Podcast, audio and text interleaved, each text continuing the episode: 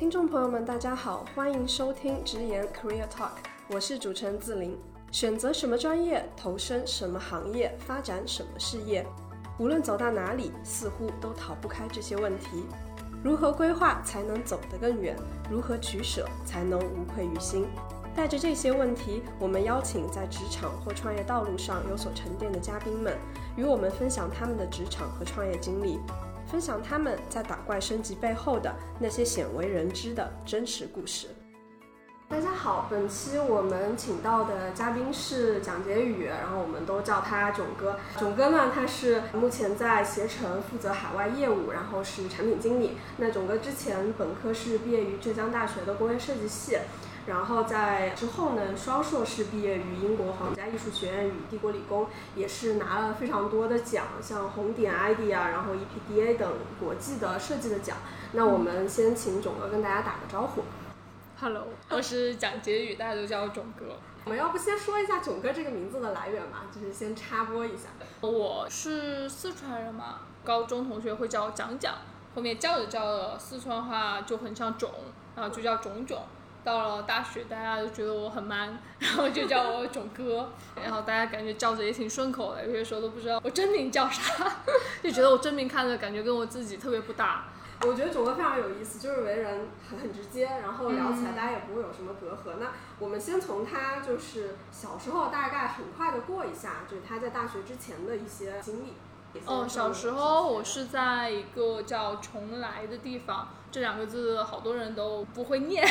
然后离成都大概六十公里一个地儿，行政上也算在成都的范围里面。然后小学我感觉我就是瞎玩，就对我没有太大印象，我觉得也，而且我爸妈，特别是我妈属于那种。作业超过九点就不准我做作业那种，就有一次我妈就直接冲到小学跟我老师说，我不要做作业了。然后她说成绩我妈负责，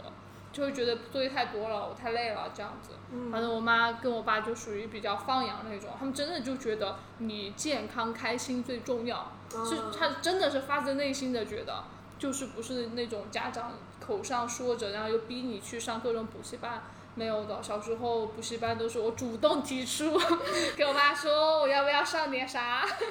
对，然后他他们才会说好好好你去上。一般我爸妈不会逼我做什么事情。这真的是别人家的爸妈。对对，就还真挺好。然后到小升初的时候，就那个时候发现，哎，我成绩还挺好。以前只是说在学校还可以，但我觉得也没有到优异。就一考试发现，哎，我拿了很多奖学金。到小升初的时候，我就选了一个成都的私立学校，就觉得他们住宿条件比较好，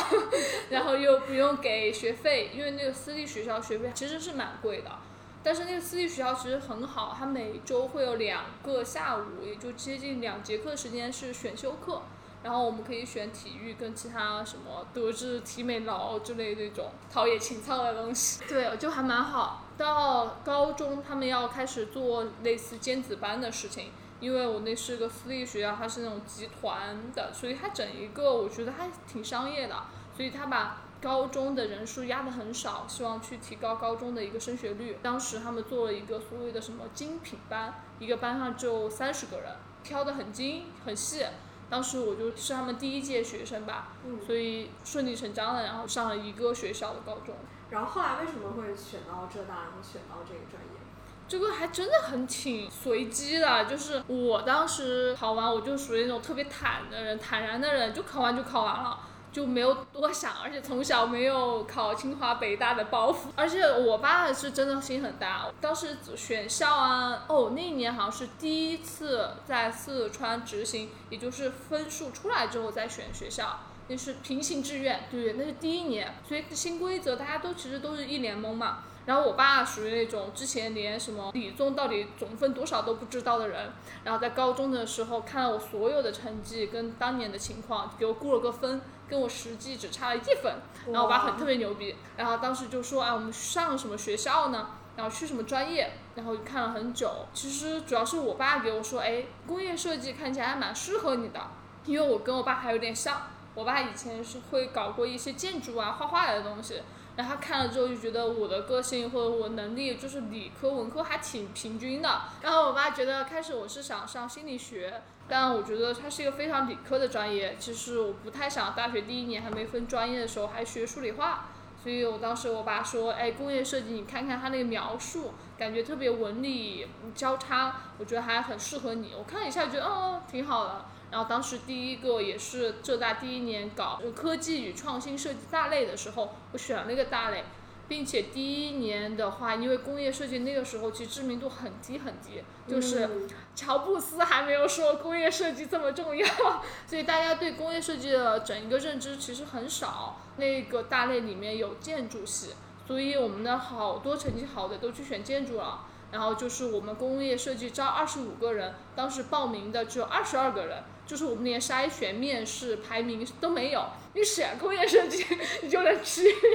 对，就挺惨的，就挺就就特别顺利，反正就。嗯嗯，明白。但我觉得是这样的，你是真心喜欢工业设计，你去选。很多人可能他们是没有选上建筑，然后被落下来，那可能后来的发展其实也会受到一些影响。对，因为我想的还挺清楚的，因为我爸说在选这个东西的时候，有一方面很重要，就是从我自己的个性跟能力去出发。而不是单纯说，哎，这个专业以后发展怎么样，那个专业以后发展怎么样？因为一个是你也不好说，你四年毕业之后是什么样子的，而且你不可能对那么多个行业都很了解。另外一个就是你再好的专业，你不适应或者你不喜欢，其实也是白搭。所以我爸就说啊，看你的个性跟你的能力。我觉得这个是适合的，我觉得很正确啊，我就觉得很正确。你们大一的时候其实是就是大类教学，那那个时候你有开始在呃工业设计这个方向上面做一些探索吗？比如说呃社团也好，或者是实践也好，还是就没有？嗯，我觉得没有的，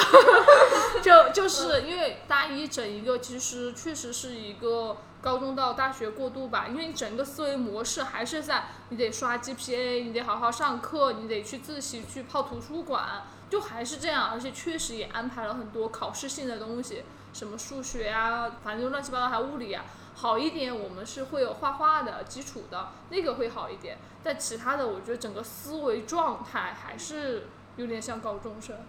我觉得浙大整一个校园的环境是很开放的，所以我不知道你就是对像母校本科的学校，它给你身上留下来的一些印记，你有很深刻的感受吗？就浙大怎么塑造了你？浙大我觉得确实是一个启蒙性的一个教育过程吧。如果说真的说专业，我觉得可能不单单是浙大的环境，可能当时遇到一个很好的导师，叫邱义武，他现在也在创业，包括他还蛮火的，就是网上搜他名字还蛮多东西的。对，就是他是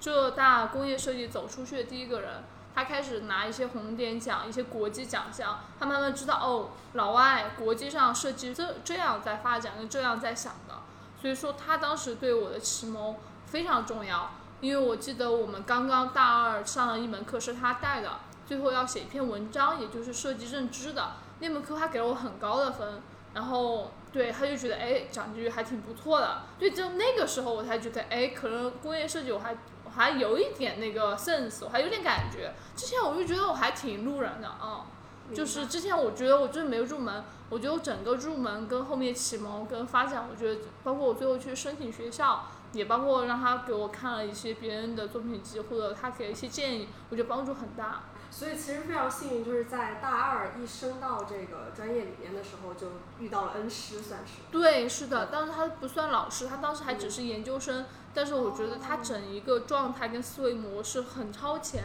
就是跟国外很接轨。包括我觉得我后面申请国外的学校很顺利的，也是因为他教给我们的那套东西，就是老外整个世界正在想的东西。嗯，明白。所以他其实研究生他应该是在国外读书，然后回来的是。他研究生还住在国内，是，而且他英语还不好。大二的时候，除了在呃专业上面就是下一些功夫，当时有在就别的实践也好，或者是社团也好，就是有做一些什么。我觉得我大学包括我现在还是一个很喜欢折腾的人，就是一直会干很多其他的事情。其实包括最开始还会有什么学生会啊、红十字会这样的一些社团，然后还有一个心理学的一个协会，在那个时候是做最久的。我记得我们是做一个项目叫朋辈会心团体，然后就是帮同辈，就是就相当于学生互助嘛，心理团队咨询互助这样一个形式。所以当时第一年是那个心理系的老师带我们几个人作为所谓的领导者，然后后面就是我们几个人两人为一组，然后再去带其他的人这样子，就基本上花了接近两年的时间做这个事情。你觉得就是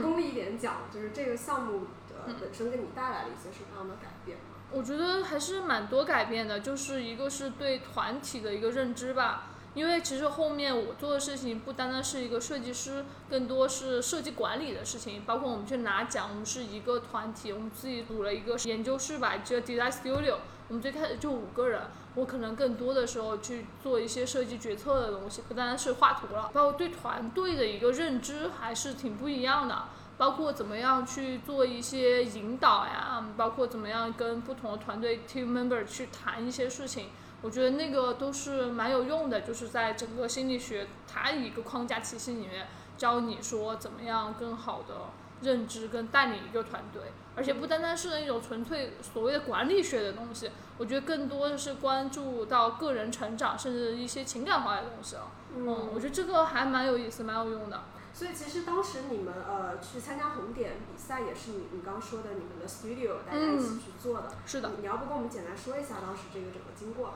我们其实是这样的，就是我们大二下，也就大三初，然后慢慢的大家就会进入所谓的不同的实验室。其实每个实验室会有老师作为所谓的导师吧，这样子。但我们导师虽然是系主任，但是他也特别佛，就是基本上不管。然后，但我们五个人有三个是艺术设计背景，然后有两个是理科背景，包括我就是理科背景这样子。然后我们组成了一个团队，就平时做作业啊，然后有的时候甚至会接一些私活呀，做比赛啊，都是我们五个人一起这样子，然后慢慢去磨合，去做很多东西。我觉得那个阶段已经有点像在工作了，而不像学生，因为我们有一个固定的场所，然后固定的所谓的做作业、办公位置，对，而且整一个我们会有很清楚的我们团队的目标，比如说我们这个阶段我们是想要去拿一些奖的。因为对于我们自身作为学生经历，还是以后来说都很好，所以我们就会一起聚在一起做这个事情，就是大家很有凝聚力。就当时拿整个红点的过程顺利吗？其实我们都不是说纯粹那么顺利吧，因为一开始我记得我们第一次参加比赛是德国的 IF，也是另外一个很大的设计奖，但那个我们连什么连入围都没有。但是我们同年级的其他实验室是有人入围的，记忆蛮深刻的。就是在那一年过新年之后，也就是要开始提交红点跟 IDEA，我们就一起开了个会。一回来我们开会，我们就开始反思、总结我们之前哪些东西做得好，哪些东西不好。从之前失败的那个 参赛经历里面挑了一个东西改，是先投了 IDEA，就是当时拿的是学生组的银奖。应该是至少据我了有限的了解，应该是浙大最好的一个成绩了。目前来说，基本开始不是很顺利，也是，但是确实我也觉得从后面就大家花了很多的时间，甚至经常熬夜搞到两三点，然后第二天早上又八九点又过来一起搞，经常都是这个状态。超级累，我觉得。哦。明白，就整一个参赛的周期持续了多长？你们这样就。我觉得基本上是三四个月吧，因为我们除了参赛，还有学校作业什么的，所以好多事儿都会累在一块儿。包括甚至还有有的时候我们会去接一些私活，就是一些企业找到，比如说我们系主任，他把这个项目给我们，说你们帮我们做个什么东西。甚至我们中间有一个人是工业设计系，嗯，什么协会的会长。所以我们还会去承接好多奇怪的事情，比如说有一个公司想来浙大做一个设计竞赛，然后我们也会一起把这个事儿做了。嗯，我们做了很多奇怪的事儿，反正。那其其实我听下来，就是虽然不是常规的实习，但是我感觉所经历的实践已经超过了常规的实习能够给到你们。那你们就是当时这个 studio 的那堆小伙伴，目前大家各自的发展都怎么样？发展我觉得特别不一样，我觉得有两三个他们都属于交互设计师吧。现在都属于在这个范畴，有两个在国内互联网，有一个在加州三星这样子，然后还有另外一个，也就是我刚才说工业设计协会会长，然后他后面其实经历了好几份工作之后，他就不想单纯做工业设计了，他现在是两个公司的这样一个创始人这样子，做更多传媒的东西了。但是大家其实你们互相之间应该联系还是很嗯，联系超级多，联系超级多，嗯。然后那个之后，其实你就会开始打算出国了，是吗？嗯，对对对，我还蛮明确的，因为我大二的那个夏天是去西雅图交换了 UW，还挺好一个学校。对，然后我就觉得啊，我是想要看更多、经历更多的人这样子，我所以我当时就很想说先要出国这样。嗯，然后出国的这个专业，我觉得也非常的有意思，很厉害的项目。然后，然后总的说一下吧。当时申这个项目，反正我觉得我生活充满了随机性，因为我其实虽然说申请有准备，但我申的项目特别少，我就申了三个项目，就经常那种自杀式 申请。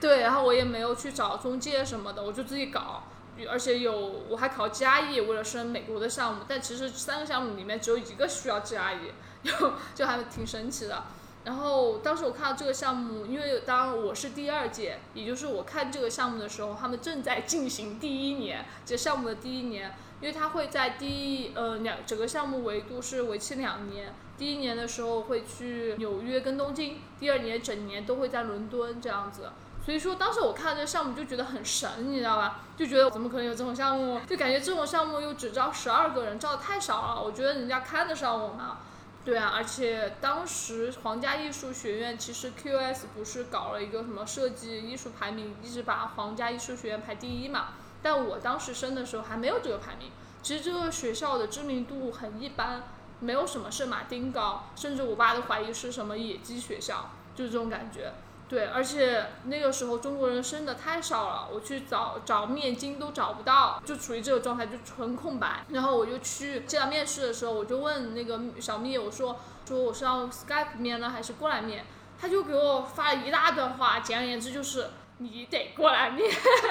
就说的可细呢。他说你要是不过来面，你怎么知道你要上学的这个学校长什么样？就类似的发了很多反问，我就很吃惊，你知道吗？一直我觉得老外都还挺 nice 的，就不会这么强硬，所以当时可慌了，我就飞去伦敦面了，这个事都是。但后来肯定是觉得很值得的。对，很值得，因为我当时面的时候，我记得，呃，他们两天面要面四十四个人，只要十二个，其实这比率不高，对，这比例真的不高。然后就去面嘛，然后但我当时我感觉跟那个老师挺聊得来的，就就觉得聊完之后我就很想过来。很想去英国，那是我第一次去英国。我之前大三的暑假是花了一个月在美国，我看了很多学校，就从中部到东部到西部都看了。我就去想去看一下以后想读书的地方是长什么样子。但我那是第一次去英国，我甚至都没有想过会去那儿念。但就是那个面试让我觉得啊，我还挺想在这儿念书的。结果第二天二十四小时不到，他就给我发了 offer，这样子。就很这件事儿也很快的就确定下来，因为我面完我还蛮有那个感觉的，我应该拿得下来。哎，当时你们的面试是就是大家都会在外面排队，然后一个个进去吗？还是说互相不会看到其他的面试？看得到，看得到，其实挺随意的。我们前面会有一个所谓的测试，很小的一个题，然后也不是很重要。你进去之后，他就会问你啊，你刚才一个小时做了什么？一分钟讲一讲，然后就是一般的这样面试，然后会有三个人来面你这样。嗯，明白。你当时看别的一些面试者有有什么吗？比如大家互相表现出来的感受？其实很难说这个感受，因为其实那是第一次英语面试，其实，而且都是老外。其实你想那个时候，其实不能说对这种多文化环境这么熟悉，所以那个感知还是比较少的，可能更关注还自己的一个感受啊、注意力啊什么的。我们也开通了微博、微信公众号和微信群。想要加入微信群的朋友，请搜索“直言 Career Talk”，也就是播客封面上的文字，关注我们，小助手会告诉你如何入群。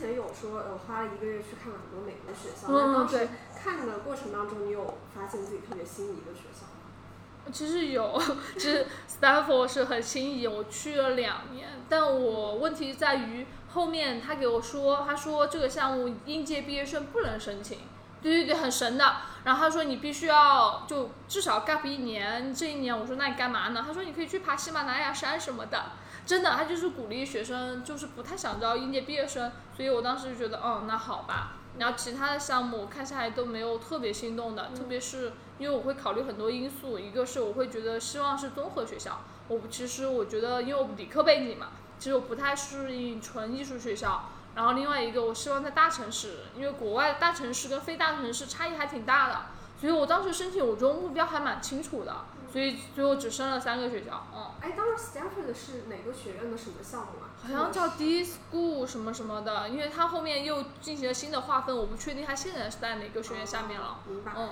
当时升了三个，就除了刚刚说这个 double major 的项目，然后还有两个学校是。一个是宾大的 IPD，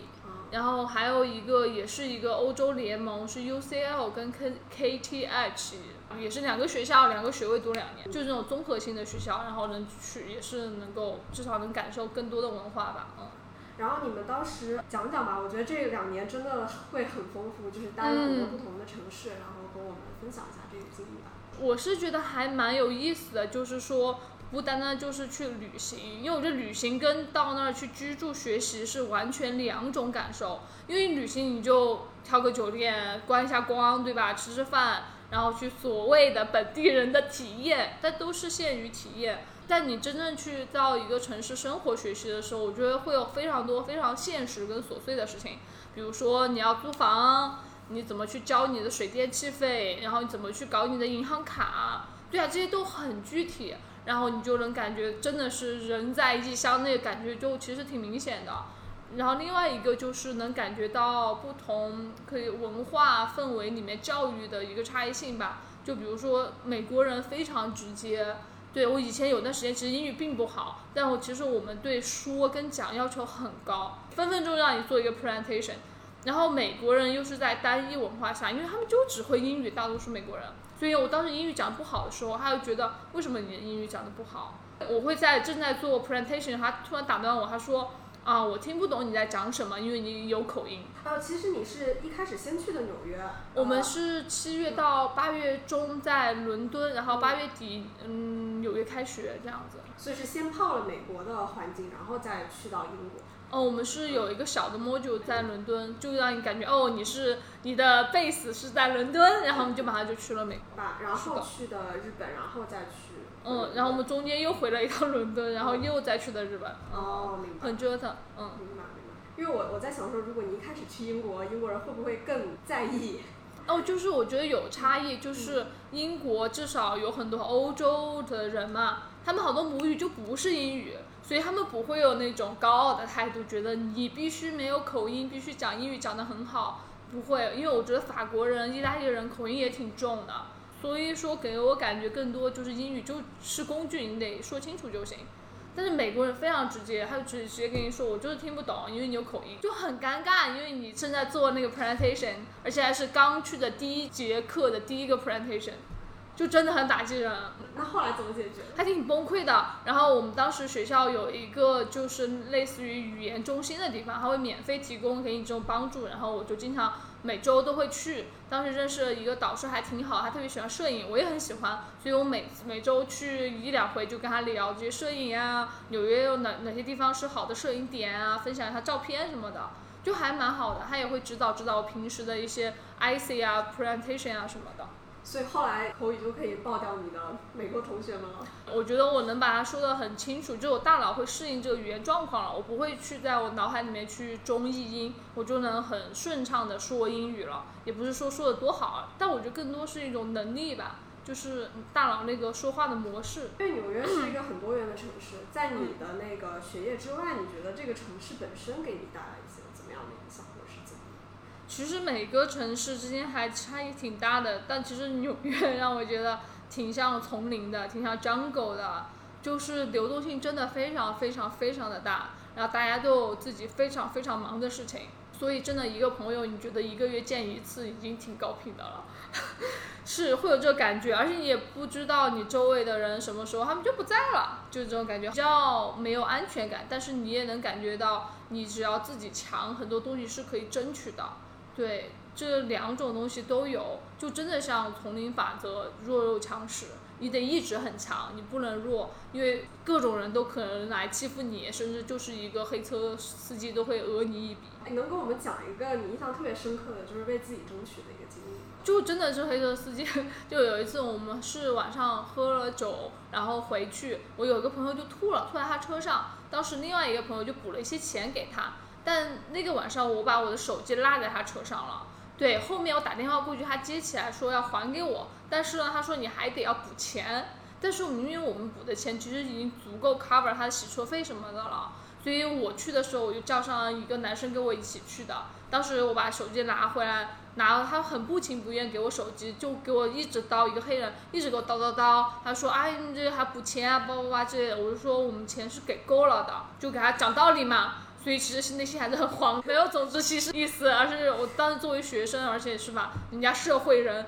你还是挺慌的，嗯。但当时还坚持没有给，嗯。然后后来去到东京，应该就是非常不同的文化了吧？是纽约跟东京，讲讲讲东京吧。对，我觉得东京给我感觉就是难听点，我觉得东京真挺冷漠的。就是我后面认真想过，我真的没有一个真正算是日本人的朋友。就跟日本人做朋友，一方面确实我也不会日语。好多日本人英语也比较差，另外一个也是我感觉跟他们，他们觉得单独跟你吃饭是一个挺大的事儿。其实我认真想过，我只跟我一起做项目的一个日本女生单独吃过饭，而且还是因为那天项目我们在外面做的，做完顺便吃的饭，没有说单约这种说法，没有的。但是纽约就很不一样，纽约比如说有一个同学过生日，然后你可能刚刚认识。同学 B 对吧？他说，哎，同学 A 过生日，你要不要来？这就是纽约，他就是会很 social，然后很包容，很愿意认识新的人、新的机会。但是东京真的一模一样场景。然后我刚去，我有一个浙大以前的一个同学，我们也叫他同学 C，对吧？就跟我说，哎，同学 D 要过生日。然后就没有了，我不知道是不是那个环境就让你习惯是这么思考，或者觉得邀请一个新的人去另外一个人那儿会是一个很嗯说不上的事儿，但也有可能是个体差异嘛。但确实我认真想啊，因为我不断实习，我毕业之后还回过东京嘛，就是还也也有机会接触到不同的日本人，但真的是很难走进。哎，当时在呃东京的微软是实习了多久？第一个是实习了已经两个月，第二个是实习了半年这样子。哦，哎，其实不短哎。其实是不短，其实是不短。我觉得我在微软就还真的是蛮随机的，因为我就随便，真的是随便投了个简历，因为我当时不抱希望真的能去，因为不像有的人他可能会说啊，我一定要去个大公司实习。其实我当时真的没有这个心态，因为因为第一年很累了，从七月份入学到八月份日本结束。中间飞来飞去，纽约、东京、伦敦，各种飞嘛，就真的是觉得很累。然后我就很纠结要不要做实习，因为我们九月底就开学了，中间也就休息两个月，而且中间还要写我们一个很重要的一个论文啥的。但是我就投了两份简历，一个是 IBM，一个是微软。然后微软就给我发了面试，然后我就面了一个下午，面了三轮吧，好像是三轮加一 HR 跟我聊。然后第二天就给了我这样一个 offer，然后说你可以过来实习这样子。当时主要工作内容是些什么？我当时是也是产品经理，然后是做线上的产品，一个叫 Office Lens，一个是扫描性的一个工具软件，另外一个是有点像百度文库，都是微软的新产品。然后我的大老板是一个美国人，他就非常的好，整个管理非常的扁平，非常就像就很像美国人，就像我说，他非常直接。有一次我做一个东西，他很不满意，就真的是当场给我翻脸，我当时真的觉得很羞愧。但你做得好，他也非常感激，appreciate 你的工作。其实老板是很重要的，刚进去带你的。是的，我觉得老板非常重要，并且我觉得这样一个公司给了我一个概念，说优秀的人在一起工作应该是什么样子。整一个管理虽然他在日本的微软，他不是那种打卡必须你要什么时候来、什么时候走之类的，不是的。而且我能感觉到这些技术人员他们是非常热爱他们的工作的，就是甚至 有的人都不想当什么 leader，因为要去管一些事务嘛，他就只是想写代码。因为微软，日本的微软给的工资可能是一般日企的好几倍，所以招到都真的都是非常优秀的人。给我感觉跟他们那种工作方式会很感激对方的工作，因为互相无论从态度还是专业度上都还是很优秀的。当然压力会很大吗？会有一些压力，我觉得，但整体来说，毕竟也是实习，也是个萌新，对吧？我觉得至少不懂职场。当然也是因为那个企业文化原因，你不会有职场这个概念，你只会说好好把工作做好，就这样子，嗯，就学习成分可能更多一些。然后是呃，在微软实习的，呃，就两段实习之间，你其实在伦敦读的，对对对对，读了一年，是。讲讲伦敦吧。我觉得伦敦还是很喜欢的一个城市，但就是天气太不好了。就是我觉得伦敦其实有些性格是很像东京的，就是它表面跟你很友善、很礼貌，但其实很不走心。对，其实一直让我觉得还蛮困扰，就是我们的导师有些时候他说话就非常不直接，他明明不满意，但他会很绕的给你讲这件事情。其实说实话，虽然我觉得我在美国人那儿很受伤，但我觉得我可能更喜欢那样一个直接方式，因为很有效率。我知道我这方面不好，然后我做好了，你也会给我一个直接的反馈，我至少是有提升的。但在英国，他就给你绕着弯说，你知道吗？就很烦。明明他觉得你这个东西做不好，他说就还挺有意思的。对啊，可能对我性格来说，我可能更 tough 一点。我希望你给我一个直接的反馈，不需要你所谓的考虑我的情感 情绪。我可能觉得嗯，没有太大必要。然后其实呃，当时毕业以后肯定要想说毕业以后的工作的问题。是的，是的。然后呃，有有做过一些怎么样的选择？包括后来为什么决定来了携程？其实我觉得我工作选择其实被延迟了，就是我没有在毕业的时候做，因为我当时很明确，嗯，去美国有签证问题，而且我也不是说非常喜欢美国。然后伦敦呢，其实伦敦整一个，说实话，整一个收入水平就很一般，我觉得甚至都比不上国内的，就是你到一定年限是比不上国内的，而且也是签证也很麻烦，就是完全没有动力想留在那儿，就连拼一下 都不想。然后我就想说啊，那我就问一下我之前的老板去东京吧。然后东京他说可以啊，你可以直接过来先实习，然后你再看机会，你想留下来还是怎么样？我说那也行呀，就是什么程序都没走，然后直接说啊，那你直接过来先实习这样子。然后是在就是继续在微软实习的半年。对的对的，所以就还蛮好。就是这半年之后，我觉得才是我真正第一次考虑工作的事情，就很认真的考虑，或者说叫，因为我当时面了非常多的地方，我有面悉尼，有面上海、深圳、东京。所以其实呃，就是这几个城市里面选哪个对你来说没有那么的所谓。有吧，但是其实我一方面两个维度，一个城市我面了很多，另外一个是其实职位我面了三个大类型吧，或者叫四个大类型，一个是互联网的设计师，然后还有一个是互联网的产品经理，还有一个就是咨询，然后就纯咨询，还有一个就是设计咨询。纯咨询就是 MBB 那种吗？对，就是那种什么波士顿咨询啊、麦肯锡啊这种。对，然后嗯，设计咨询有些就比如说，对，像国内 ARK 呀、唐硕呀，都属于设计咨询。像也面了一些咨询里面的设计部门嘛，像麦肯锡有 Digital Lab，其实我有面，还有 BCG 有个叫 Digital Ventures，我也有面。嗯，明白。最后是怎么选中了携程？我觉得有很多原因吧，一个是我面下来，其实我不是，就我觉得面试是双向的过程。比如说我去悉尼面了，是 BCG 波士顿咨询的 Digital Ventures，然后我面下其实不是很喜欢咨询的，对我来说，和我会更喜欢落地的东西，因为我想去试验一下我学到的东西，我的 idea 在这个市场会有怎么样一个效果，我的判断是否正确。但咨询很难给我这个机会，因为你只是一个乙方。然后别人在做的时候，中间会损失很多东西，你也不知道最后那个结果是什么样子的，他们也不会给你那个很难给你那个数据，所以当时我就觉得，嗯，我可能面下来我不太喜欢。另外一个就是咨询行业的一个整个考核，因为我后面觉得一个组织的一个激励机制很重要，但我也会问他，我就说，可能那么多设计师在一个项目里面，我怎么看得出有些人是贡献很多，有的人可能就还好呢？因为我觉得这很重要。对，因为特别对设计师来说，因为我也清楚中间很难划分清楚，那我觉得没有一个好的激励体制对我来说长远并不太好。因为我也经历了像微软这种大公司，我也很慢慢的有去学习了解它的一个体制，所以我整个国内跟国外的咨询设计咨询我面下来，我都不是觉得非常适合，至少不适合我现在这个阶段，所以我当时就都 say no，我就好多都给了我 offer，然后我没有去，然后就只剩。东京的互联网的一个设计跟产品的职位，跟上海、深圳，深圳就直接说就腾讯嘛，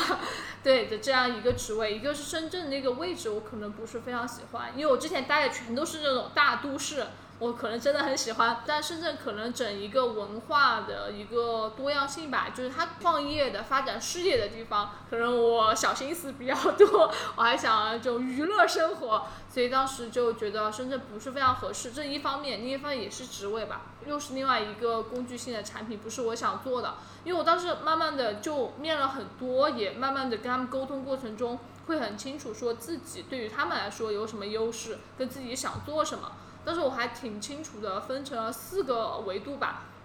一个叫我的兴趣，我对什么感兴趣，我觉得这个非常重要。我觉得我的经历让我非常对这种跨境呀、多文化的东西感兴趣。你说真让我做中国市场，我不觉得我适合，因为我也不觉得感兴趣。另外一个就是经历，也就是包括我跟老外这样去做这些项目。其实不单单只是你英语好，你会知道怎么跟在外国文化里面工作，跟做推动一些事情。对，这是我觉得这是超越语言的，你需要那个理解，你需要那种经历。我觉得这是第二个我考虑的，就是我的经历到底给了我什么，就是一些比较独特的东西。然后就是我的 strengths，对吧？也就是我的这样一个特长或优势点吧。因为比如说我跟中国的，比如说读研究生的，比如说另外一个人比起来，做一个比如说像微信的产品经理，我不觉得我比他有优势，因为我的经历让我，我觉得可能他比我更有优势。对我觉得对我发展并不是非常好的。另外一个就是潜力，就是我选择这个东西是不是有增长的。我觉得我现在做的事情是很满足我四个维度的，非常有逻辑。哎，讲一讲吧，就是现在携程做的这个是如何满足你四个维度的？因为我其实很多时候我们是做国际火车票的，然后我们会因为国外的火车票是会有供应商的，一方面我会跟供应商打交道，说我们需要哪些产品，然后去跟他们谈。然后另外一个就是我会我们的有几个产品线都是只面向欧洲市场的，意思我的用户其实是欧洲人，其实并不只是在国内的一个市场，所以说无论是我在语言经验理解上面都很发挥我自己的优势，而且最重要，我觉得这种跨国跨境出海的经历，我觉得对现在特别是中国的互联网是非常非常宝贵的，而且我觉得携程有这样一个机会让我去。实践跟学习，我觉得这个很难得。说实话，如果从整个薪资跟待遇上来说，是肯定是没有，比如说说像东京，我当时面另外一家公司给那么高的，这是很明显的。但是我觉得这是里面是有机会成本的，因为你要考虑到你三年、五年甚至十年的发展，所以我觉得是很值得的，因为我会很感激这样一个给我来实践的机会。而不单单是说啊，这份工资给了我多少钱，这种太过眼前的东西吧，我觉得。呃，我听下来就觉得一路都是动力满满，就是好像没有 没有一刻曾停下来过。长远是清楚的，但有些时候眼前的事情还是会有一些迷茫，毕竟也是刚进入职场，我不觉得我在职场上是非常有经验的。你会有想过说啊，要是这个时候有一个职场的那种 mentor 大佬，他来指点我一下就挺好的吗？还是其实也觉得并不是那么需要？我觉得是需要的，这也是我现在也最近也在考虑的一个问题，因为我觉得在某一些能力的增长上面是有限的，因为我做的东西非常新，包括我说我们在做跨海的东西，那可能国内放眼过去有些小事情是很多人都没做过的，甚至我们 team 在做的事情可能是整个携程第一个吃螃蟹的人，所以说想要知道一些经验，了解一些状况，其实。很难很难去找在身边找到一个真正 mentor 这样帮你去给一些建议，所以对我来说，我真的是确实，我觉得最焦虑的点吧，就是说。怎么去让自己成长？怎么利用更多的外部资源，能够让自己去做这件事情？我我听下来其实更多是关于你呃怎么样把这个工作做得更好的点。那职场上面除了工作之外，比如说呃同事关系，然后你你以后要比如说往发展的方向呃呃往管理的方向走，要怎么管？就是那种比较软性的东西，你会也会有迷茫吗？就是希望有别人能知道。我觉得纯粹是比如说管理方面的东西，我觉得可能之前我做了好多设计管理的事儿，就相对来说还好，而且我觉得我还挺崇尚管理价值的，因为我觉得整个 team 无论是制度的制定，真的是需要去激发个体的一个能动性的，包括最近讨论的很多的九九六这这样一个话题。然后另外一个就是说，比如说刚才提到同事关系，就是我在面试的过程中有一个很重要的点，就是就面我的特别是 leader 的整个面貌。对我来说很重要。当时面我我们现在 team 的 leader，就是第一个让我感觉他是在热爱这件事情，他很有能量，他给你说这个东西的时候，他是积雪满满的。因为我也面了其他国内的一些公司，但我面的时候，我能感觉他们很压力很大，很焦虑。对我理解这样一个精神或生活状态，但我觉得你谈到这个事儿的时候，我还是希望能看得到热情，不然我觉得我去了也很累。所以整一个我蛮满意现在的一个 team 的原因，就是我们自己这个小 team 里面非常非常扁，就是没有很多那种所谓的同事关系的东西，就大家就是做事儿做好。因为我们跟其他的大的业务不一样，我们就增长嘛，所以大家都还是很关注在做事情上面。哎，你现在就是比如说放眼未来的十年、二十年，你有想过那个时候自己会在做些什么，或者是什么样子吗？有有过这样的一些思考？嗯，有过。我觉得我还蛮确定，就十年，至少十年，我肯定是想做这种跨海出境的这样一个业务的。特别是跟技术相关的，因为无论是更多的从自己价值观来说，当然也有人说为什么来携程，因为其实对我来说，在业务的选择上面，我其实我很难去接受类似于